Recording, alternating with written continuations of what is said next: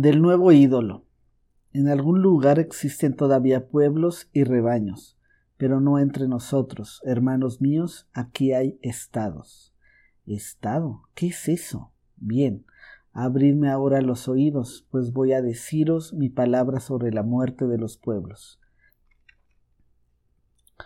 Estado se llama el más frío de todos los monstruos fríos. Es frío incluso cuando miente, y esta es la mentira que se desliza de su boca.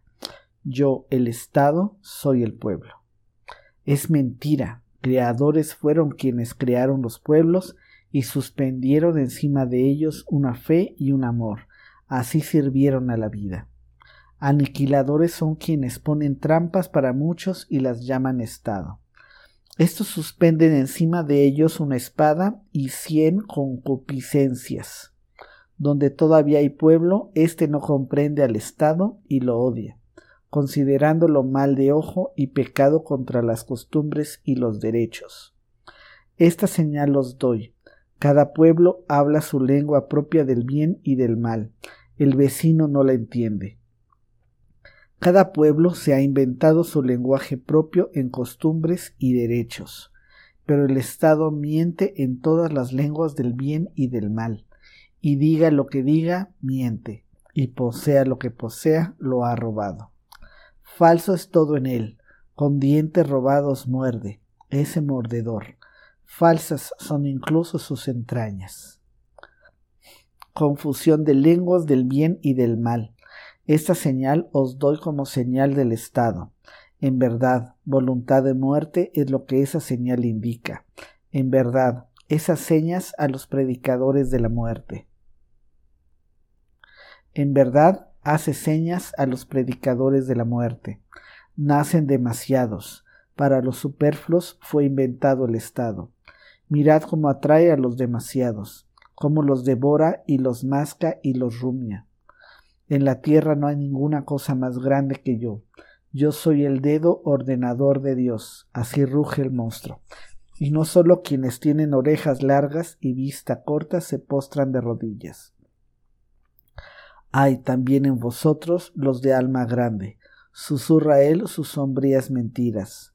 Ay, él adivina cuáles son los corazones ricos, que con gusto se prodigan. Sí, también os adivina a vosotros, los vencedores del viejo Dios.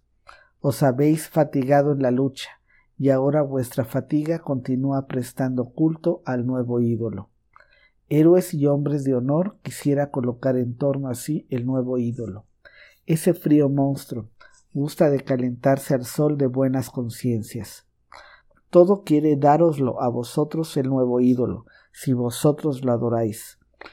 se compra se compra así el brillo de vuestra virtud y la mirada de vuestros ojos orgullosos. Quiere que vosotros le sirváis de cebo para pescar a los demasiados. Sí, un artificio infernal ha sido inventado aquí, un caballo de la muerte, que tintinea con el atavío de honores divinos. Sí, aquí ha sido inventada una muerte para muchos, la cual se precia a sí misma de ser vida, en verdad un servicio íntimo para todos los predicadores de la muerte. Estado llamo yo al lugar donde todos, buenos y malos, son bebedores de venenos. Estado al lugar en que todos, buenos y malos, se pierden a sí mismos. Estado al lugar donde el lento suicidio de todos se llama la vida.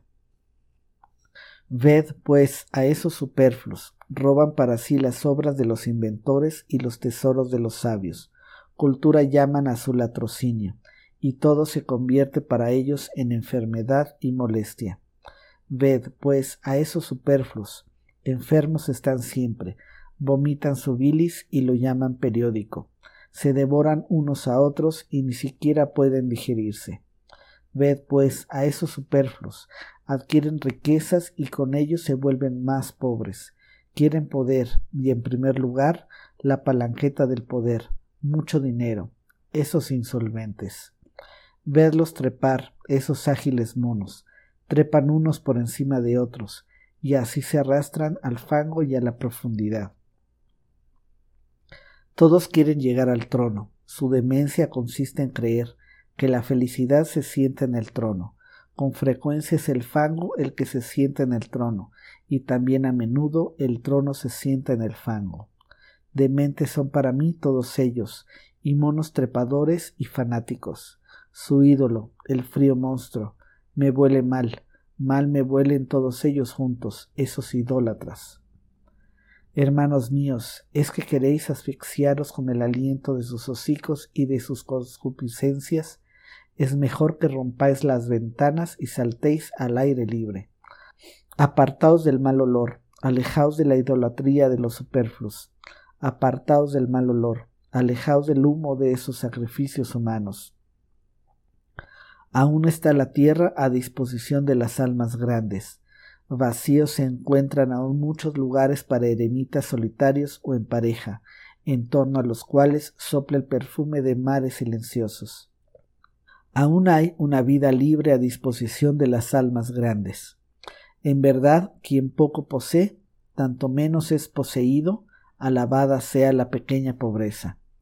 Allí donde el Estado acaba, comienza el hombre que no es superfluo. Allí comienza la canción del necesario, la melodía única e insustituible. Allí donde el Estado acaba, miradme allí, hermanos míos. ¿No ves el arco iris y los puentes del superhombre? Así habló Zaratustra.